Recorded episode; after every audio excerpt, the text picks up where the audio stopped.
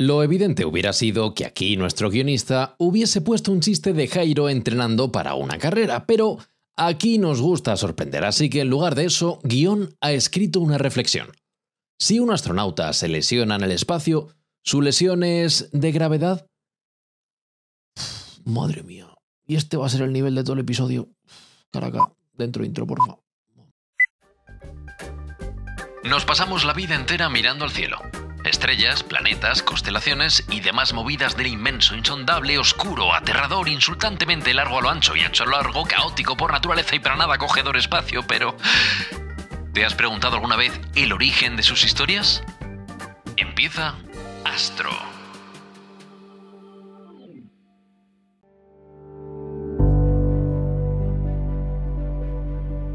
Hablar de la carrera espacial no es solamente hablar de la historia de la conquista del espacio y del triunfo de la humanidad. Ante todo, es una historia de desarrollo militar y de propaganda entre potencias mundiales. Pero antes de la confrontación, hubo cuentos y también novelas. Entra en escena Julio Verne. Julio Verne, escritor de ciencia ficción del siglo XIX, se caracteriza por querer acercar la magia del avance científico a la gente de su época. Muy entendedor del estado de la ciencia en su momento, predijo mejor que los Simpsons la propia invención del submarino, el helicóptero y sí, los viajes espaciales. En su obra de 1865, De la Tierra a la Luna, eh, que comenzó como una pequeña burla estadounidense, cuenta los problemas que una asociación de amantes de las armas encuentran al querer mandar una nave a la Luna. Y como buenos americanos que eran, tratan de solventarlo con un enorme cañón que dispara una bala gigante que se acaba clavando en la superficie lunar.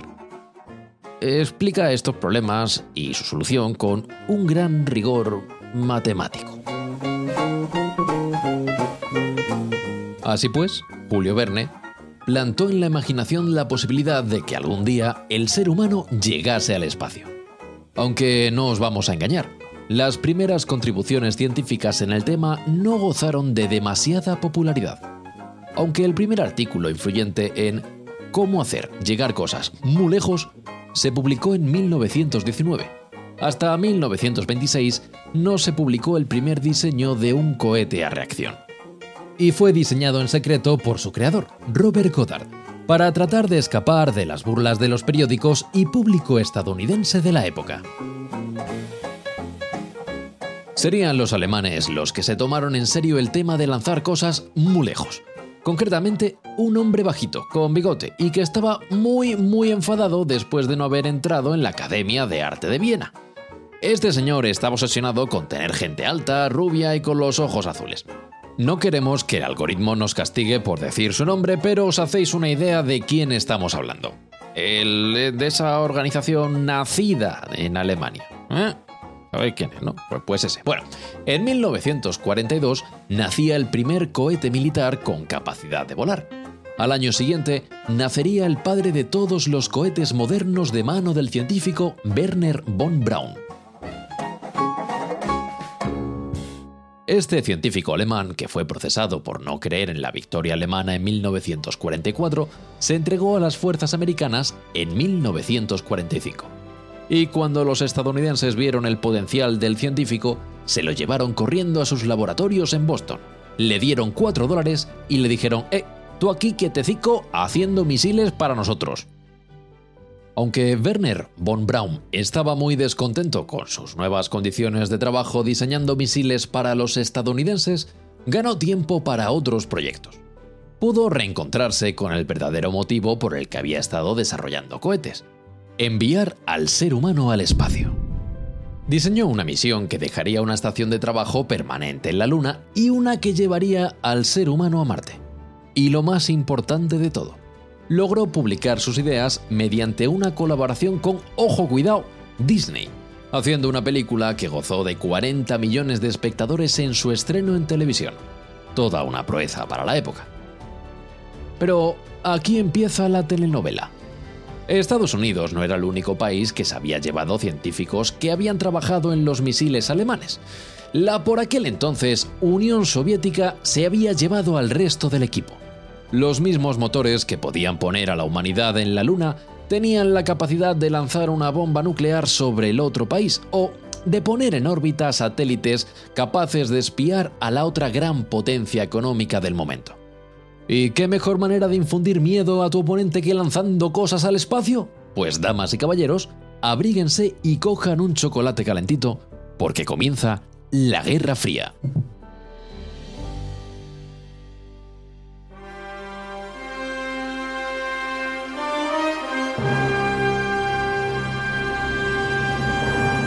Así que ambos países se ponen a diseñar cohetes y a decir con los dientes apretados que son solamente para uso científico, solamente para lanzar cosas al espacio. Que luego caen, ah, bueno, pues cosas que pasan, la gravedad que tiene ese efecto. Pero de verdad que por el momento no caen donde haya gente. Lo tenemos todo calculadísimo para que estos no caigan nunca, nunca, nunca donde hay gente. Resulta que entre tensiones y alianzas llegamos al año 1957, cuando la Unión Soviética puso en órbita el primer satélite artificial, el Sputnik 1. Esta sonda permitió conocer más detalles sobre la estructura de la atmósfera en las capas más superiores. Pocos meses después lanzaron el Sputnik 2, que llevó el primer animal al espacio exterior, una preciosa perrita. Era rusa y se llamaba Laika y bueno, por desgracia murió de estrés durante el lanzamiento. Tampoco es que la Unión Soviética tuviera la tecnología para traerla de vuelta sana y salva, ni tampoco tenía la intención para ello.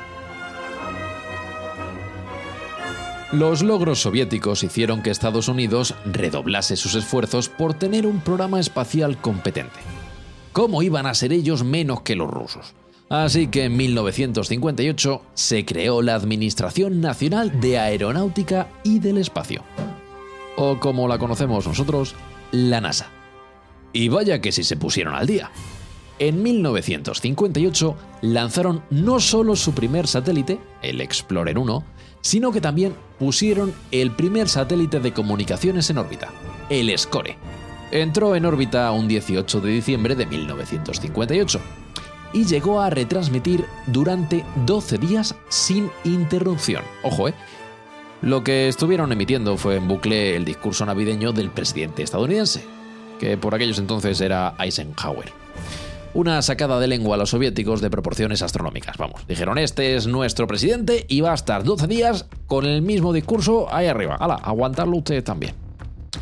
Pero los soviéticos respondieron bastante rápido y en septiembre de 1959 la sonda Luna 2 fue la primera sonda que impactó contra, bueno, pues contra la Luna. La respuesta estadounidense estaba en marcha desde el lanzamiento del Sputnik 1, el programa Pioneer. Eh, su objetivo, bueno, pues lanzar sondas a planetas y satélites cercanos. Su éxito, bueno, pues tirando de poco a, a nada. Tras cuatro fallos de lanzamiento, lograron hacer que una sonda una sonda volase en torno a la Luna. En total lanzaron 10 sondas entre 1958 y 1960. Solamente dos de ellas pueden ser catalogadas como misiones exitosas. Durante los primeros compases, los soviéticos mantuvieron una muy cómoda ventaja tecnológica. En 1961 pusieron en órbita al primer hombre en torno a la Tierra, Yuri Gagarin 23 días más tarde, el norteamericano Alan Shepard también saldría de la Tierra, pero llegaba tarde. En 1963, Valentina Tereskova se convirtió en la primera mujer en llegar al espacio. Como ya os hablamos en nuestro capítulo de Mujeres en Astronomía, si no lo habéis escuchado, a escucharlo. Y en 1965, Alexei Leonov sería el primer hombre en realizar un paseo espacial, aunque casi no es capaz de regresar en la cápsula debido al hinchamiento de su traje pero lo consiguió. La supremacía tecnológica soviética se vería truncada con el programa estadounidense Apolo. En un intento a la desesperada de por fin superar a los rusos en algo espacial, se propusieron llevar al hombre a la Luna y a utilizar esa tecnología con fines militares. Recordamos otra vez que la carrera espacial era marketing de motores que podían ir en misiles, así que aunque las ondas soviéticas llegaron a la Luna primero, fue un 20 de julio de 1969 cuando Neil Armstrong dijo eso de un pequeño paso para el hombre, un gran paso para la humanidad. No sé por qué metido los aquí como se hablara Darth Vader, pero bueno, imaginar que Louis Neil Armstrong fuera Darth Vader, ¿eh? Qué chulo ahí el tío. Yo soy tu padre, que me lío. Bueno, que resulta que fue el primer hombre en pisar la luna, pasando a la historia como los ganadores de la carrera espacial. Pero los soviéticos siguieron ganando realmente. Fueron los primeros en mandar un vehículo robotizado a la luna en 1969 la primera estación espacial en 1971, la primera sonda en fotografiar Marte en 1972, pero ya no era lo mismo. Estados Unidos habría conseguido la foto que quería, pero a la NASA se le había acabado el dinerito, así que la falta de financiación sería una constante durante las siguientes décadas para el organismo norteamericano. Para 1974, Estados Unidos y la Unión Soviética lanzaron en un proyecto conjunto una estación espacial militar que, bueno, compartían. Y así, enterraron oficialmente la competición. Desde entonces, la cosa ha cambiado mucho.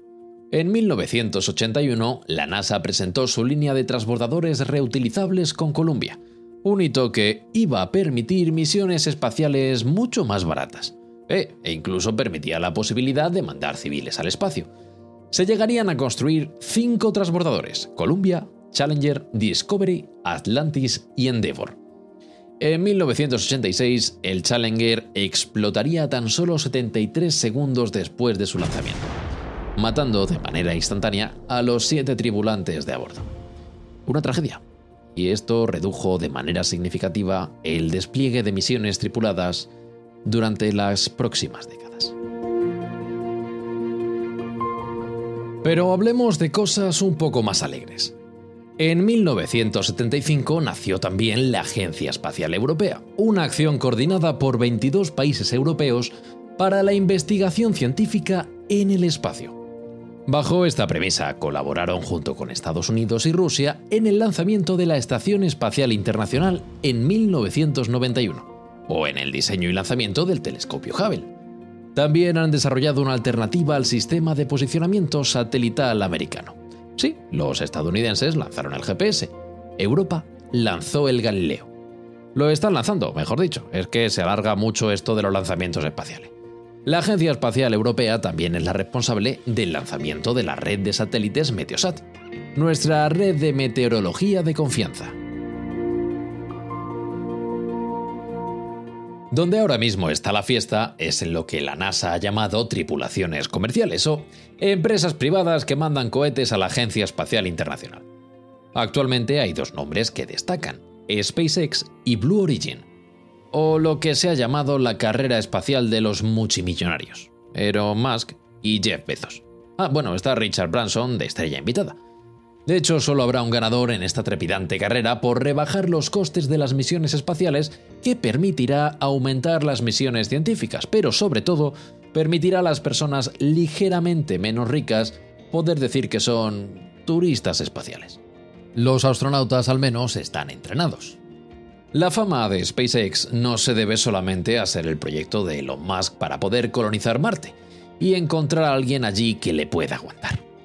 Esta empresa empezó sus pruebas de lanzamiento de cohetes en 2006, con tres lanzamientos consecutivos bajo el escrutinio del gobierno que acabaron en, bueno, fracaso absoluto, llegando casi a provocar la bancarrota de Elon. Por suerte para ellos, el cuarto lanzamiento fue todo un éxito, lo cual los convirtió en proveedores de la NASA. Su verdadero salto a la popularidad fue en 2015, cuando fueron capaces de aterrizar de manera autónoma y así recuperar la fase propulsora de un cohete orbital. O sea, que pueden volver a utilizar la parte del cohete que se encarga del despegue inicial, que es precisamente la más grande. Actualmente, SpaceX tiene más de 3.000 satélites orbitando en torno a la Tierra para dar Internet con un plan, pues privado y se está encargando del diseño de su recién explotado Starship, que se pretende que sea un cohete enorme y reusable y que no haya otro más en la historia y que no explota, salvo cuando explota, que es cuando lo probaron. Bueno. Blue Origin, sin embargo, no es tan sonada. La compañía fue fundada a principios de los 2000 por Jeff Bezos y ha ido poco a poco aumentando su capacidad técnica. En 2021 lanzó con éxito su primera misión tripulada de su nave reutilizable, especialmente pensada para el turismo espacial. A diferencia de SpaceX, solo se registró un único fallo en sus pruebas, y fue durante un vuelo en el que iba el propio Jeff Bezos. Esta tasa de éxitos le ha convertido en un proveedor de sistemas de propulsión a la NASA, e incluso casi diseñan el módulo de aterrizaje de la misión Artemis. Casi, hasta que SpaceX le ganó la licitación. Lo dicho, una telenovela. Mira, que si juicios, que si peleas por Twitter diciendo que no, que lo tuyo no es un cohete, que lo mío sí, que si mi cohete es más grande que el tuyo. Bueno, multimillonarios pegándose. Mención rápida para Sir Richard Branson, propietario de Virgin. ¿Qué, qué es Virgin? Pues es un mega conglomerado nacido de una tienda de música.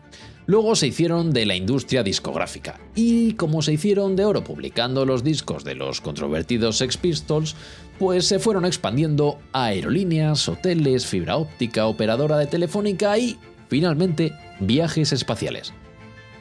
Su objetivo no es tanto conquistar el espacio, más bien ofrecer la experiencia de poder viajar por el espacio. Entendiendo como espacio, pues 80 kilómetros sobre la superficie terrestre. Definición de la NASA. Por el increíble precio de, ojo, 450 mil dólares. Si tienes ese dinero, tú también puedes sentirte como un ricachón en una lista de espera para que algún día te llamen a volar en lo que la NASA ya define como espacio, que son esos 80 kilómetros para arriba. Como podéis ver, la conquista del espacio no se puede librar de las intenciones militares y del marketing. Sin embargo, como podcast de astronomía, nosotros no vamos a entrar en valorar esas prácticas. Donde sí vamos a entrar es en el final de este episodio. De nuevo, muchas gracias por habernos escuchado otro programa más.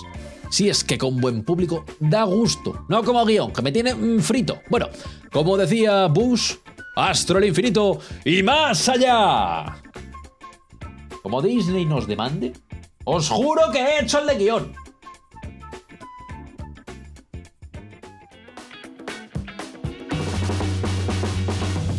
Este episodio ha contado con el inmenso talento guionista de Alfonso Gómez, la caótica e imprevisible edición de Jorge Cambero, a.k.a. Caraca, y con la insondable, aterradora y a veces oscura locución de un servidor, Jairo Costa. Nos escuchamos en el siguiente episodio de Astro.